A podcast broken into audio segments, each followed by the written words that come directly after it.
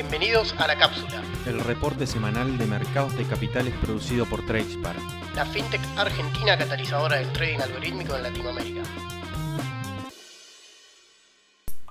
Muy buenos días para todos. Comenzamos una vez más con nuestro encuentro quincenal de la cápsula, en el que vamos a ver cómo fue el mes de abril en los mercados financieros del continente.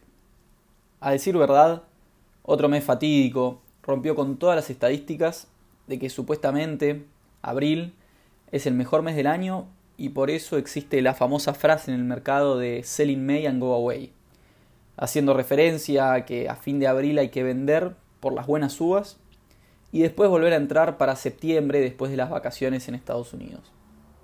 Y vamos a ver algunos índices como el Nasdaq que tuvieron su peor mes desde la crisis del 2008, mostrando que esta frase este año no hay que cumplirla. Bueno, esta vez no fue el caso y el mes de abril anotó otra baja gigantesca. Ya dejando de lado un poco todo lo relacionado con la guerra, ya que el mercado dejó de ver ese factor como determinante, y cuando pensamos que en marzo se empezaba el rebote para volver a máximos, abril nos deja el peor mes en lo que va del año por lejos en los mercados. Ya que esta vez no fue solo Estados Unidos el que cayó, sino que todos los mercados que vamos a estar viendo fueron fuertemente afectados. La relación directa es con la Reserva Federal. Lo único que le importa al mercado es el accionar de la Fed, cómo viene la inflación y si se va a poder bajar gradualmente la misma sin tener una recesión grande en la economía americana. Lo que seguimos viendo es una fuerte suba de la tasa de interés de los bonos del Tesoro, con el bono a 10 años que es el de referencia, que llegó a tocar casi el 3% y ahí cayó un poco. Tengamos en cuenta que en el año empezó en 1,5% y ese puede ser uno de los principales factores de la sangría que estamos viendo a nivel mundial en las bolsas globales. De todas formas, el jueves a la mañana salió el dato de actividad económica de Estados Unidos, y donde los analistas esperaban un crecimiento en el Q1 del 1%, el dato fue que la economía sufrió una contracción del 1,4% en el primer trimestre, empezando así a ver los efectos de las expectativas en las fuertes subas de las tasas de interés. Sumado a esto, este año tenemos elecciones de medio término en Estados Unidos que nos suma más ruido y por eso estamos viendo estas fuertes volatilidades en los mercados muy cambiantes de un día para el otro. Para poner un poco de luz y no ser tan catastróficos, este dato de contracción de la economía podría bajarle un poco un tono a las declaraciones de la Fed y esto podría significar algún pequeño rebote en acciones, principalmente en las tecnológicas que vamos a ver que son las más afectadas. Yendo para los índices, el Nasdaq fue sin dudas de lo peor del mes a nivel de toda la región aunque parecía el jueves que iba a terminar la semana un poco mejor, este viernes se pegó otra piña de más del 4% en un día. Si vamos a lo mensual, fue por lejos el índice de peor desempeño del mercado, con caídas de más del 13%, cerró cotizando en torno a los 12.300 puntos. En lo que va de este 2022, las bajas llevan un 22% acumulado y es el único índice de Estados Unidos que se encuentra en zona de bear market. Lo siguió en mala performance el S&P 500, que cierra el mes con bajas del 8,8% y está cotizando en 4.100 dólares. También cumpliendo su peor mes en lo que va del año, que lleva acumuladas caídas del 14%, así que vamos a ver si sigue cayendo y si pasa el 20% para encontrarse este índice, al igual que el Nasdaq en bear market. El más regular de los tres más importantes fue el de las defensivas, el Dow Jones Industrial, que se desempeñó con un rendimiento que no mostraba desde el Corona Crash, con caídas de casi el 5%, y cerró el viernes por debajo de los 33 mil dólares. Salimos ahora de Estados Unidos para ver a los distintos países del MILA, donde vamos a tener la misma dinámica que vimos en Estados Unidos, principalmente por la fuerte apreciación del dólar a nivel mundial. Entonces, en todos los países vamos a ver más o menos lo mismo. Fuerte depreciación de monedas y caídas en bolsas generalizadas. Esto debido a la fortaleza del dólar a nivel mundial. Empezamos por México, que se desacopló por esta vez de Estados Unidos y logró crecer en el primer trimestre un 1,9%, teniendo en cuenta que venía de dos trimestres contractivos para su economía. Por este buen dato económico, y como la inflación sigue alta, probablemente en nuestro próximo episodio vamos a tener resolución de una nueva suba de tasas de interés por parte del Banco de México, que tiene su próxima reunión el 12 de mayo para definir la misma. Después de dos buenos meses, el IPC mexicano acompañó las caídas mundiales y termina abril con bajas del 9% en su bolsa de valores. Después de llegar a máximos históricos de 57.000 puntos, cerró el mes alrededor de los 51.300. En lo que va del año, pasó a estar ahora en terreno negativo del 4% y mes a mes vemos lo volátil que está el mercado a nivel mundial. El peso mexicano, después de un gran principio de año, volvió a subir en su cotización frente al dólar y cierra abril en 20 pesos con 40, dando así una suba de casi un 3%. Pasamos ahora para Colombia, donde estamos a un mes de las elecciones presidenciales y el principal candidato a ganar la presidencia es un candidato de izquierda, tal como venimos viendo en toda la región, como pasó el año pasado con Perú y con Chile, por ejemplo.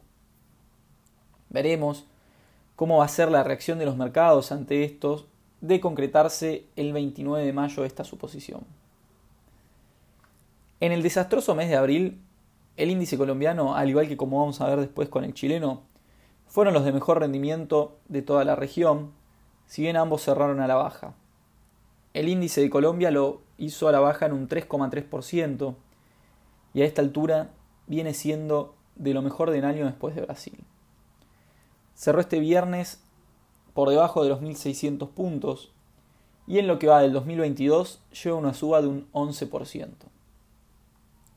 El dólar en Colombia sufrió un fuerte rally alcista como vemos en todos los países y subió más de un 5% en el mes, cerrando cercano a los 4.000 pesos. Continuamos con Perú, donde se calmaron un tanto las tensiones sociales y todo parece recomponerse un poco por ese lado. Pero por el lado de la economía, sufrió lo mismo de lo que venimos hablando en todos los países, y es la devaluación fuerte de su moneda. El dólar en el país tuvo el peor mes en los últimos años y volvió a subir hasta más de 3,83 soles por dólar, mostrando así subas de casi un 4,5% en el mes de abril. En cuanto a la bolsa, la relación, como siempre sabemos, suele ser inversa, y se vio como una de las bolsas más afectadas de la región después de llegar a sus máximos en el mes de marzo. Durante este mes se desplomó casi un 9% y cerró abril en torno a los 22.900 puntos. Si bien todavía se encuentra en terreno positivo en lo que va de año con un 8% de subas. El último país del Mila que vamos a estar viendo es Chile, que mostró ciertos datos alentadores del mercado laboral en los últimos días, con algunos signos de recuperación donde la tasa de desempleo llegó al 7,8% para el primer trimestre del año. De todas formas, el índice que mide la confianza de los consumidores volvió a caer por segundo mes consecutivo. En este contexto, lo peor, una vez más, volvió a ser el tipo de cambio. Y el peso chileno vuelve a jugar con niveles récord para el dólar en el país y cerró el mes casi en los 850 pesos niveles que había tocado post elecciones del año pasado y anteriormente en marzo del año 2020. En este contexto, el IPSA, principal índice de la Bolsa de Santiago, también acompañó el malestar internacional, aunque en menor medida, como vimos con Colombia, y cayó en un 3%, cerrando el mes por debajo de los 4.800 puntos. Nos salimos ahora del Mila para pasar a analizar Argentina, donde seguimos viendo datos de la macro muy preocupantes. Veremos en las próximas semanas cómo sigue la inflación de abril, pero lo cierto es que el Banco Central en el primer trimestre del año no logró acumular reservas. Incluso teniendo una cosecha récord para esos primeros tres meses, por los elevados precios de los commodities agrícolas y con las importaciones de insumo completamente planchadas por fuertes restricciones del Banco Central. A todo esto, la mayor cantidad de deuda del Tesoro está ajustada a índices de inflación y los bonos ser atados a la inflación están rindiendo en el tramo corto hasta un 15% negativo, mostrando así lo caros que están estos bonos, pero de todas formas es lo único que puede rolear el mercado, ya que en las licitaciones se está complicando mucho alargar duration en bonos ser y se puede empezar a complicar el financiamiento del tesoro de cara a los próximos meses. El mercado no alarga duration porque parece estar esperando para después de 2023, con un nuevo gobierno, un nuevo reperfilamiento de la deuda en pesos como ocurrió en el año 2019. En este contexto, el Ministerio de Economía lanzó una nueva ayuda, tal como las que brindaban la pandemia, con la intención de paliar la inflación en los consumidores. El gran tema y conflicto es de dónde se va a financiar ese gasto. Porque por el lado de la toma de deuda tenemos lo que acabo de explicar de la complicación en el roleo. Entonces, hay que ver si deciden seguir emitiendo plata o una suba de algún impuesto o invento de impuestos nuevos como estamos acostumbrados y como estuvimos escuchando las últimas semanas.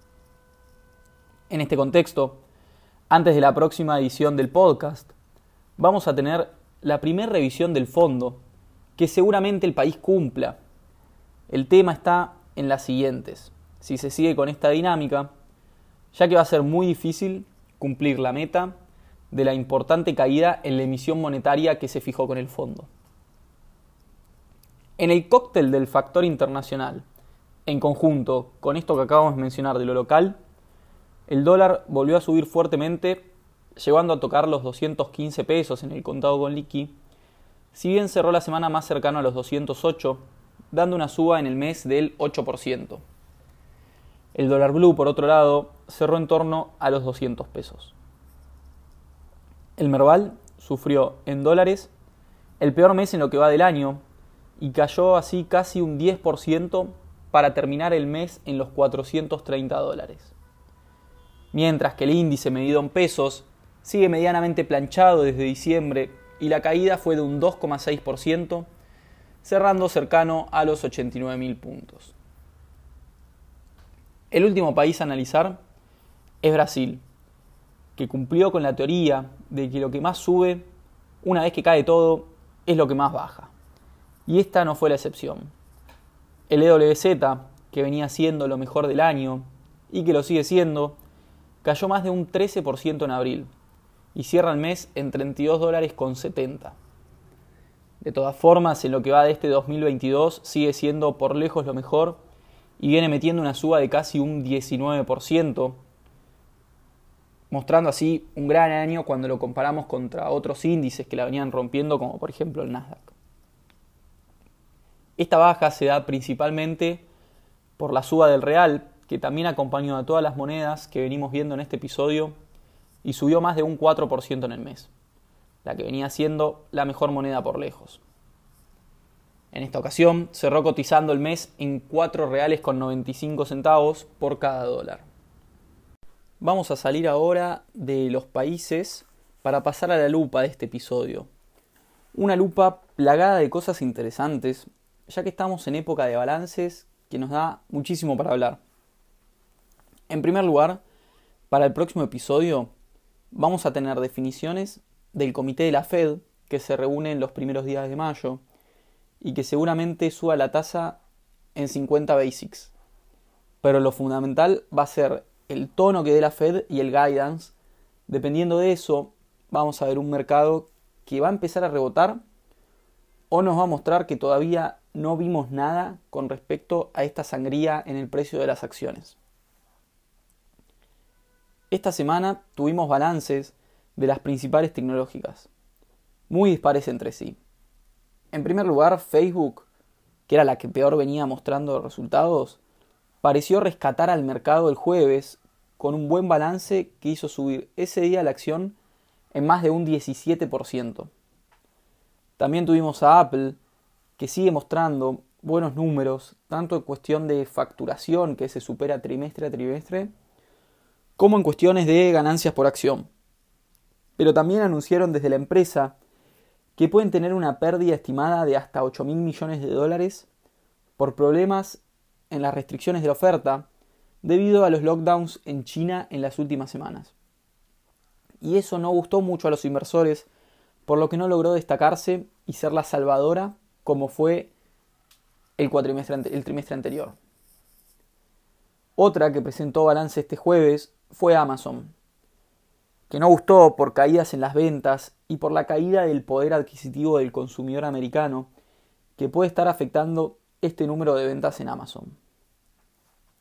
De todas formas, uno de los apartados que más importa es el del servicio en la nube de Amazon Web Services, que sigue creciendo, en este caso en un 37%, pero si lo comparamos con competidores, como por ejemplo el que mostró Microsoft en Azure, en su balance, que el crecimiento fue de un 49%, le da un puntito más a Microsoft, que al presentar su balance el martes recibió mejor recepción de sus inversores.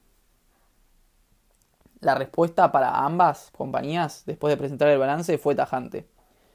Para Amazon vimos una caída del 14% este viernes y para Microsoft tuvimos una suma del 4% el miércoles después de presentado el balance. Dejamos de lado tantas malas noticias y traemos una buena noticia de Yapa de última hora de este viernes. Y es que en China se aprobó la soja HB4, que es tolerante a la sequía para la importación del país chino. Este tipo de semilla fue desarrollado por una compañía argentina, Bioceres, que cotiza con el ticker BIOX y este viernes, tras conocerse la noticia, la acción subió un 22% y puede ser una gran noticia de cara al futuro para las exportaciones de Argentina hacia China en materia de granos. Eso fue todo por esta semana, muchas gracias.